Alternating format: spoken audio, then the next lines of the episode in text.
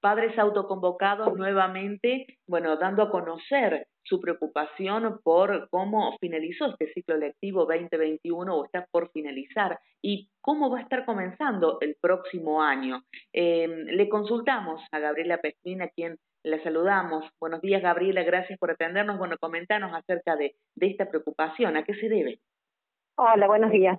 Bueno, eh, nosotros seguimos eh, trabajando en nuestra en nuestros reclamos, eh, que ya viene siendo largo, este, particularmente porque bueno no se han, no hemos logrado los objetivos que nos habíamos trazado eh, como como organización, digamos, eh, ya que no no no hay no hay visión del Estado de recuperar todo lo que se ha perdido durante estos dos años de, de pandemia respecto a la educación.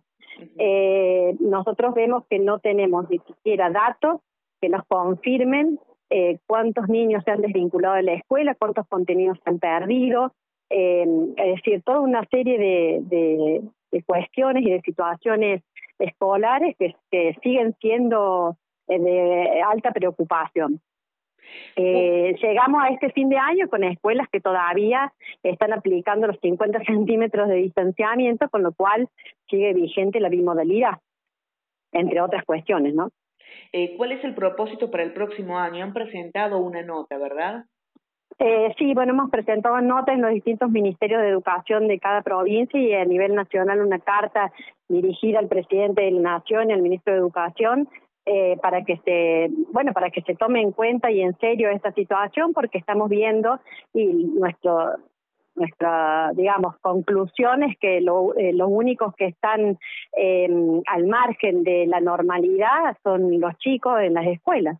Es decir, todas las situaciones de protocolos estrictos se están dando en las escuelas y se vinieron dando en las escuelas, lo hemos visto hasta incluso en los actos de fin de año eh, de graduación, que han sido absolutamente limitados eh, en un absurdo total en comparación con eh, otras situaciones de ocio o de divertimento de los mismos jóvenes. Por lo eh, cual, sí. Eh, bueno, se, todavía no estamos liberados del COVID, está, estamos hablando de una nueva variante eh, que está dando vuelta, que se está analizando tal vez posibles casos aquí en Córdoba. Eh, Dios así no lo quiera, pero ¿qué pasaría eh, con ustedes y con su reclamo en el caso de que, bueno, empecemos a contar más casos de COVID eh, en la Argentina y aquí en Córdoba, ¿no? Nosotros vamos a seguir pidiendo la presencialidad plena en las escuelas porque es lo que garantiza la igualdad de oportunidades para todos los chicos y chicas de, este, eh, de todas las edades, digamos. No está más que claro que mm, eh, de todo lo que ha sucedido en las diferentes situaciones donde se fue eh, despertando de determinados picos de, de contagio y demás que, en las escuelas no son un problema.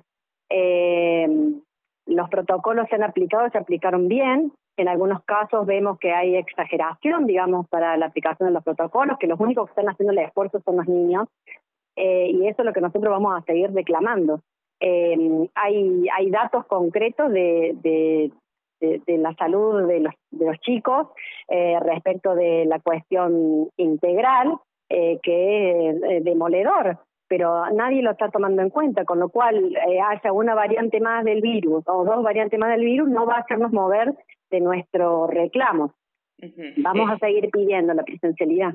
Uh -huh. eh, también se plantea que bueno los chicos también se contagian y que son asintomáticos, pero eso no significa que no contagien al resto de, de, de la población, ¿no es cierto? Al resto de eh, las familias. Eh, ¿Qué lectura hacen de esto?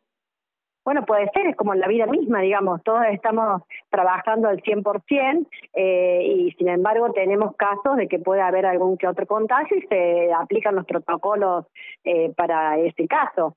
Eh, digamos, hay, hay determinados eh, papers científicos que eh, están demostrando de que hay a veces más eh, contagios, pero no hay más internaciones o, o eh, digamos, más casos complejos como para llegar a las muertes. Es decir, no, eh, hay como un, hay como todo un, una cantidad de nuevos eh, virus o variantes o lo que sea que, que van contagiando más, pero que no son más graves.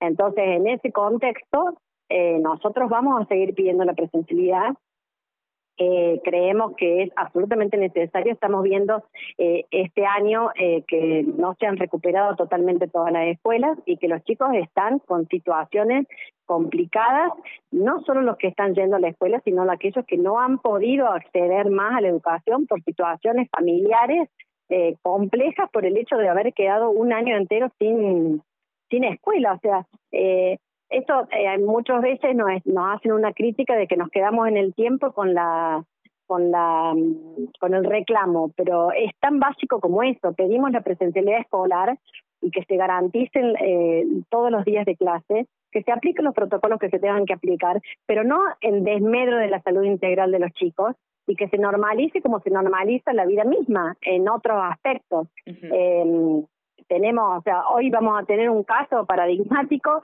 en, en Buenos Aires, hay una movilización de cientos de personas y sin embargo se hace, pero los chicos no pueden ir con más de dos padres a un acto de fin de año, o sea, es como es como una hipocresía, ¿no? Muy bien, Gabriela. Bueno, eh, ¿van a estar eh, ustedes eh, movilizándose de alguna otra manera? Si no tienen alguna respuesta en cuanto a, esta presentación, a estas cartas que nos comunicabas hace un ratito nada más? Y lo vamos a ir analizando este, con el paso de los días. Por ahora todo nuestro trabajo es a partir de las redes eh, y presentando las notas donde, a donde tenemos que presentarlas y vamos a ir viendo. Esto es un trabajo que es federal, hay provincias que están un poco mejor, otras que no, otras que están peor y otras que ni siquiera arrancaron. Este, así que es una decisión que lo vamos a tomar a nivel nacional de cómo vamos a ir estableciendo las pautas para el 2022. Nosotros pedimos concretamente para el año que viene que se garanticen las escuelas abiertas, que se declare la emergencia educativa, que esa emergencia educativa eh, habilite la posibilidad de conocer los datos de deserción escolar, de, eh, de analfabetismo, de cantidad de chicos que han dejado la escuela y demás, que permita diseñar un plan integral de recuperación eh, de eso, ¿no? Entonces, bueno, en, ese en esos ejes nos vamos a ir moviendo y las acciones que llevaremos adelante serán decididas eh, a nivel federal, como te digo, eh, por cada y por cada grupo local en función de cómo está sucediendo en su ciudad o en su provincia para para seguir accionando en ese sentido.